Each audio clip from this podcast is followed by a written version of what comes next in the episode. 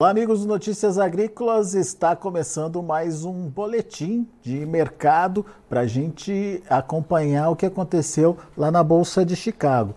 Foi um dia de finalização positiva para os preços por lá.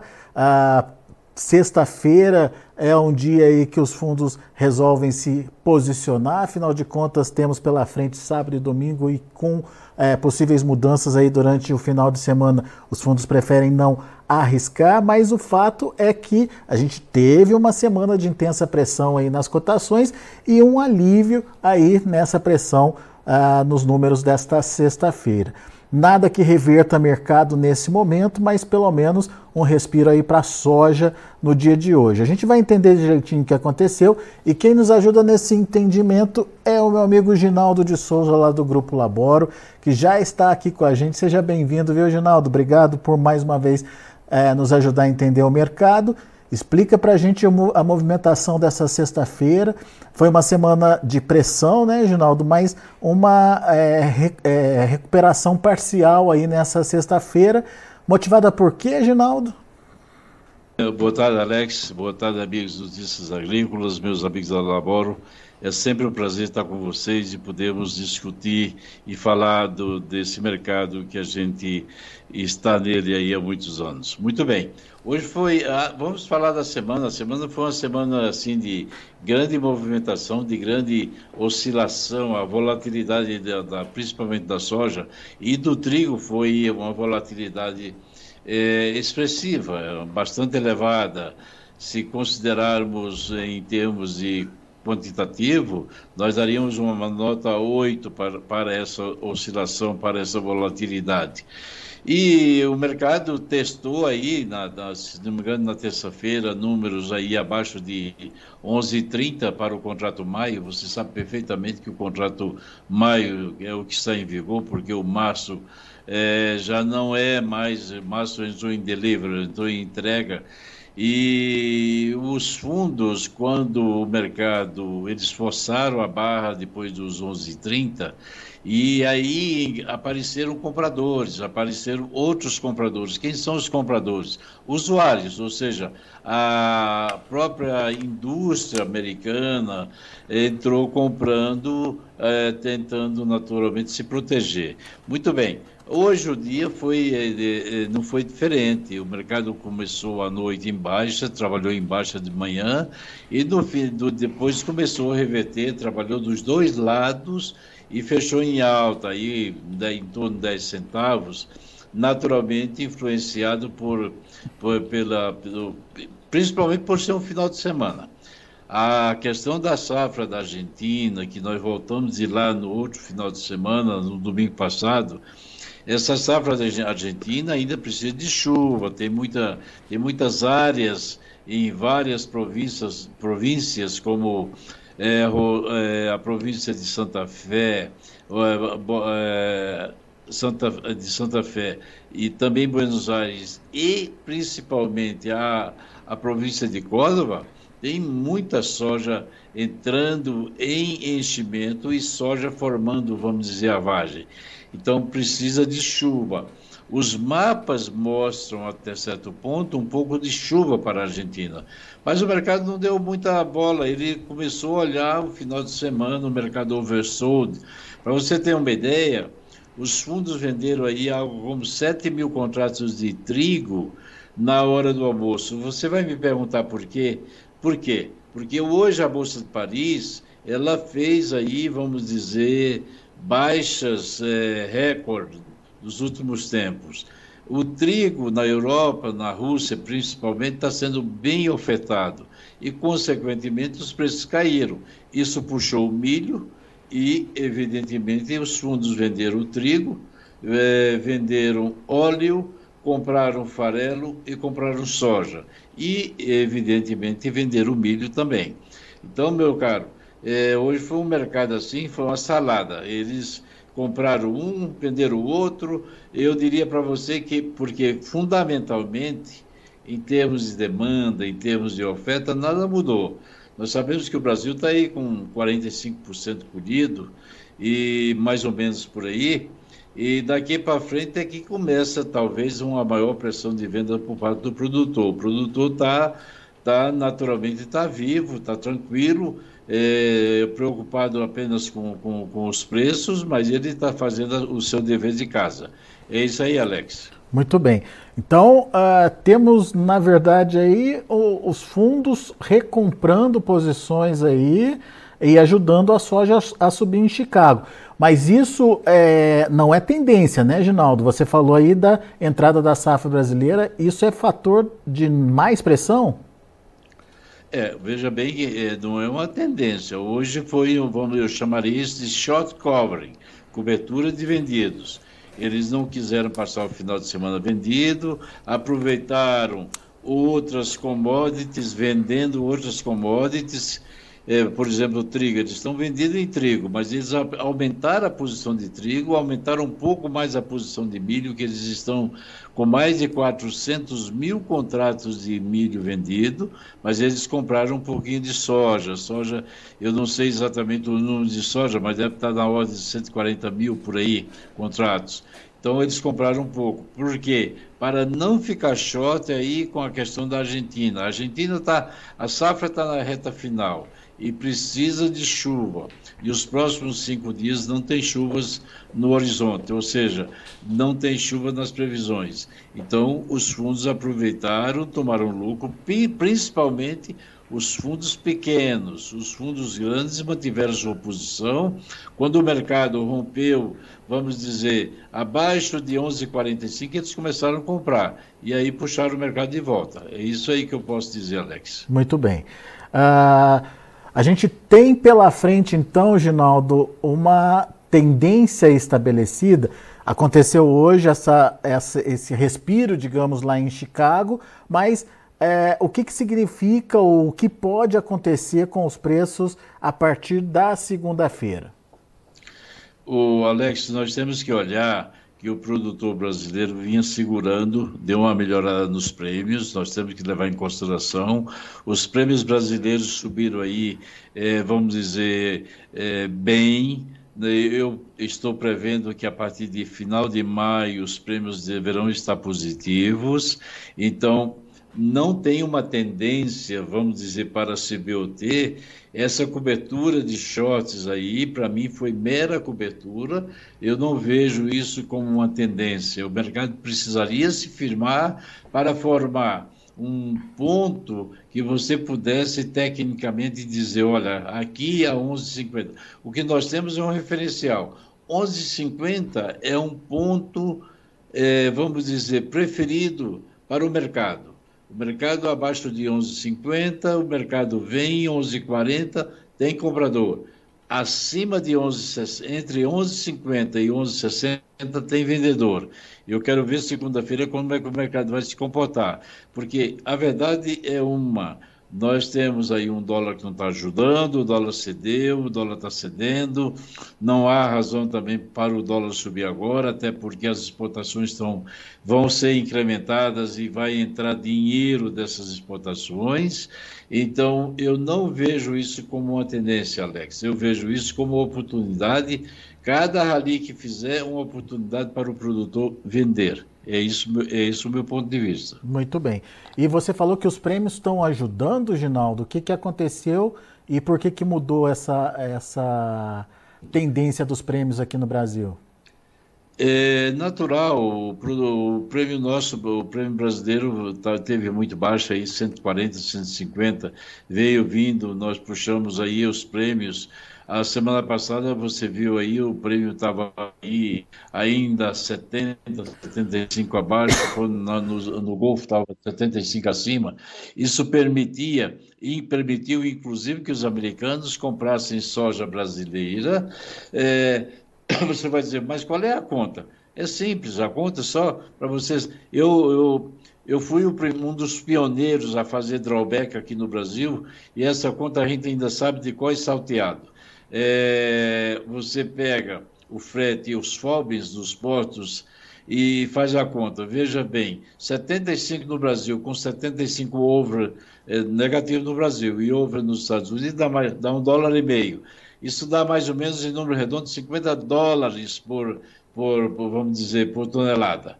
Você paga o frete, que hoje é abaixo de, de, de, de na, ao redor de 22, 23, paga os FOBs de origem, paga os FOBs de descarga e sobra dinheiro.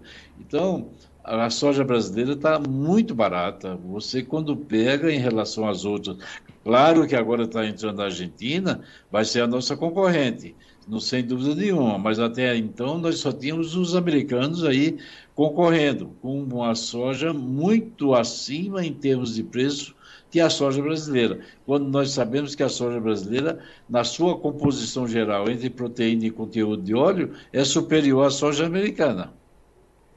Mas, mas daí, Ginaldo, essa, essa melhora do prêmio atraiu o vendedor brasileiro? Tivemos mais vendas? Você viu isso acontecer? É, nós tivemos boas vendas essa semana, Alex. É, houve um certo despertar. É, vamos dizer, muita gente está precisando de soja, cobrindo a soja, por isso que o, soja no porto, navio no porto, navio esperando. É, isso daí fez com que o pessoal se cobrisse um pouco, pagasse um prêmio melhor, é, então deu, vamos dizer, para você trabalhar com soja no Porto, em Paranaguá, nessa faixa 120, 121, 118, por aí. Então, muita gente aproveitou para vender e, evidentemente, o produtor fixou um pouco e deu uma boa movimentação. Claro que nós esperamos daqui para frente nós temos aí uma colheita em torno de 45%, vamos dizer assim, é, da soja colhida no Brasil. É, vai entrar a partir da semana que vem a pressão, a força maior da colheita. E lá para abril, maio, nós estamos vendo que aí o produtor já colheu tudo, está tranquilo, vamos dizer assim, ele já vendeu para pagar suas contas, a tendência é o prêmio subir lá na frente. O que aconteceu com o prêmio é que a soja brasileira estava muito barata, o produtor não estava vendendo, acertadamente não vendendo o prêmio, e com isso segurou o mercado e o preço no mercado interno reagiu um pouco e com isso deu para que o produtor fixasse um pouco. O que aconteceu e a gente viu alguns negócios, bons negócios saindo, inclusive. Isso, Ginaldo, é, é uma estratégia é, boa para o produtor? Ele tem que aproveitar esses repiques aí para participar? É essa a ideia no final das contas? É, eu se fosse produtor, eu não ficaria vendido, eu não vou dizer para o produtor vender, nem ficaria comprado, muito menos. Mas aproveitar os ralis, aproveitar as altas que aconteceram. Não importa se a soja de Chicago foi a 11,60, que já bateu essa semana, inclusive, é, 11,70, 11,80, venda, aproveite os ralis aí e vá vendendo. Porque a tendência depois, daqui 30 dias nós já estaremos plantando soja nos Estados Unidos. Nos Estados Unidos. O que, é que vai acontecer? Se o clima tiver tudo normal, a gente vai começar a sentir o peso do, do, do, vamos dizer, das previsões climáticas, o produtor plantando lá no sul, começa lá no sul. Começa por Louisiana, todo aquele, é, os, os estados do sul. E aí vem abril, vai aumentando o plantio, vem maio, em maio eles estão plantando no meio oeste, e dia 21 de junho fecha-se a, a, a janela ideal para plantio de soja. Consequentemente, até lá a gente pode ver mudanças climáticas benéficas ou não benéficas, e aí os preços poderão subir lá na frente, assim como poderão cair mais ainda lá na frente. Então, tem que ficar de olho no clima para que a gente possa naturalmente entender o que vai acontecer com os preços lá na frente. Nesse momento, eu recomendo ao produtor, na minha visão, não vender aqui, mas aproveitar os ralis para vender. É, essa história de não vender a 12,5 isso foi um absurdo quem recomendou.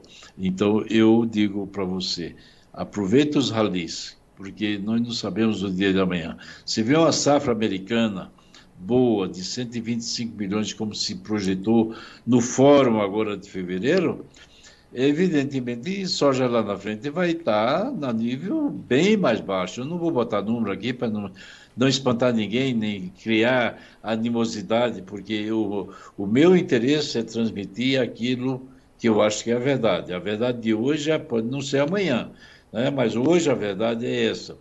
Os preços têm uma tendência futura de queda. Então nós temos que ficar atentos a isso. Hum. Você não quer, você não quer pôr preço aqui, mas o Marcelo Campos, que está participando com a gente aí pelo chat do YouTube, Ginaldo, não está não tá muito confiante nesse preço da soja, não. Diz que soja de 2025 é de 80 a 90 reais no máximo. Será que ele vai ter razão, hein? É, 80 a 90 reais no máximo é, veja bem, há, há, quatro anos atrás nós estávamos brigando para vender a soja a 100 reais. Ah, é verdade. Não é? Não é verdade? É. E nós conseguimos vender soja a 200 reais. Veja bem, então as coisas é que a gente se acostuma com aquilo que é bom. É claro que o, o, os insumos subiram muito, mas os insumos têm que se adequar, têm que baixar para que você possa ter o, da safra 2024-25 preços ideais compatíveis, insumos com, com, a, com o produto.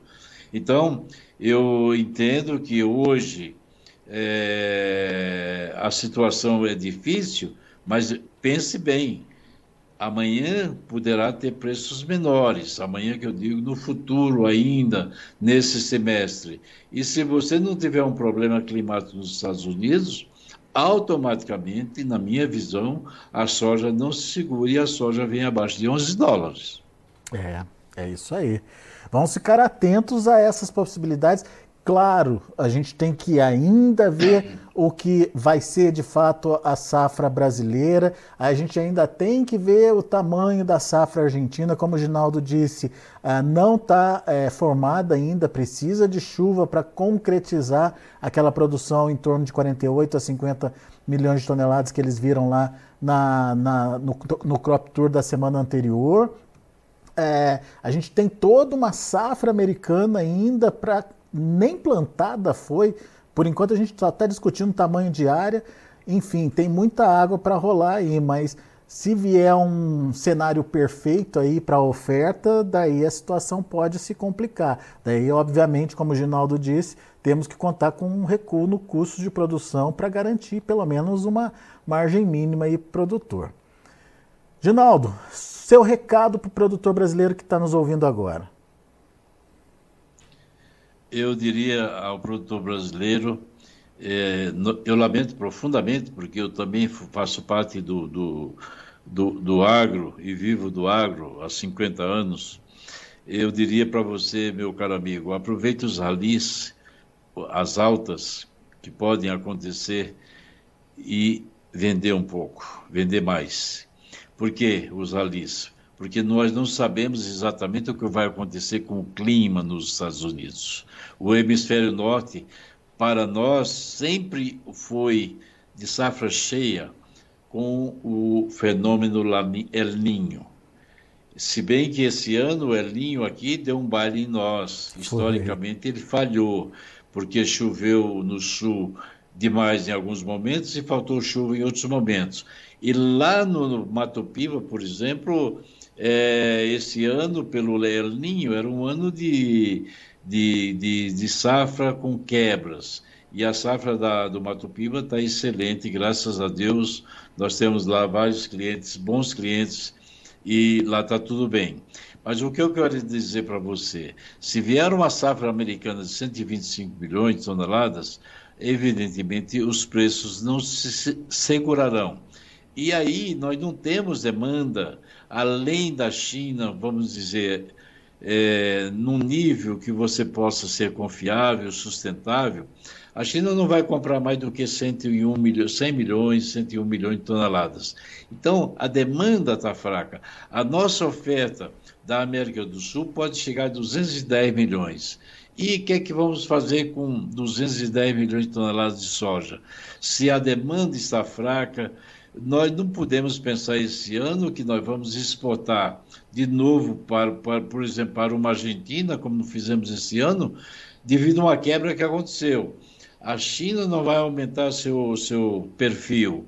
Então, meu caro amigo, o conselho que eu dou, aproveite os ralis, aproveite as oportunidades que o dólar também possa oferecer em eventuais momentos, 5 dólares, 5, reais por dólar, vamos dizer 5,10, e vender. Não, não, não seguraria soja. Esse ano eu já disse isso algumas vezes. Quando a soja estava a 14, venda, soja estava a 13, eu mandei vender. Eu disse: olha, é um ano de preços baixos, é um ano de preço baixo, não é ano de preço alto. Nós não temos demanda para isso. Então, o conselho que eu dou é esse não venda aqui, mas venda ralis, venda altas do mercado. Aproveite, porque o americano vem aí com a safra grande e poder, poderá atrapalhar a nossa venda no segundo semestre. Muito bem. Ginaldo, meu amigo, obrigado mais uma vez pela participação conosco aqui no Notícias Agrícolas. Obrigado aí por uh, nos ajudar a entender um pouquinho dessa dinâmica da precificação no mercado internacional e também aqui no Brasil, mercado da soja. Volte sempre, Ginaldo. Um grande abraço a você, aos amigos ouvintes, aos produtores amigos. Fique com Deus. Um bom final de semana, muita saúde e paz a todos vocês. É isso aí, um abraço para você, até a próxima. Obrigado, até a próxima. Tá aí, Ginaldo de Souza, Grupo Labora aqui com a gente, trazendo as informações do mercado. Ginaldo contando aí um pouquinho uh, desse repique que a soja teve hoje lá na Bolsa de Chicago, influenciado por uma movimentação dos fundos aí, uh, vendendo posições de milho, comprando de soja, aproveitando que a safra argentina não está ainda definida, enfim, evitando ficar muito vendido ao longo do final de semana, e isso ajudou a aumentar os preços, a subir os preços lá na Bolsa de Chicago. No entanto, é um movimento pontual, segundo o Ginaldo. Tem safra brasileira chegando, safra chegando com maior intensidade aí em termos de volume é, a ser ofertado aí para o mercado. Então, a, a tendência ainda permanece negativa aí para os preços, mas obviamente sempre teremos aí esses momentos é, de repique dos preços que devem ser aproveitados pelo produtor. Vamos ver na tela como estão os números de fechamento do mercado, olhando para soja, milho e também o trigo lá em Chicago. A soja para março fechou a 11 dólares e 43 centos por bushel, uma alta de 14 pontos mais 75. Para maio, 11,51, 10,5 de alta. Julho, 11,61, 10 pontos de elevação. Agosto, 11,57, 8,5 de alta. Uma recuperação até boa aí nessa sexta-feira para os preços em Chicago. Vamos ver uh, o milho. Para março, 4 dólares e 12 centes por bushel, 3 pontos e meio de queda. Para maio, 4,24, queda de 4 pontos mais 75. Julho, 4,36, queda de 5. E o setembro, 4 dólares e 45 centes por bushel, uma queda também de 5 pontos. Vamos na sequência ver o que aconteceu com o trigo. Trigo caiu bastante. Foi aquilo que o Ginaldo falou: trigo, é, é, os fundos venderam bastante trigo, pressionaram as cotações aí. Isso também chegou no mercado ah, do milho e, ao contrário, os ah, fundos optaram por comprar um pouquinho mais de soja, fazendo o mercado da soja ir na direção inversa, direção contrária é, do trigo e do milho. Março, 5 dólares e 60 centos por bushel, 17 pontos e meio. Maio, 5,57, é, 18 pontos e meio de queda. O julho caindo 18 pontos a 5,61. Setembro, 5 dólares e 69 centos por bushel, perdendo 17 pontos. São já os números de fechamento do mercado lá na Bolsa de Chicago.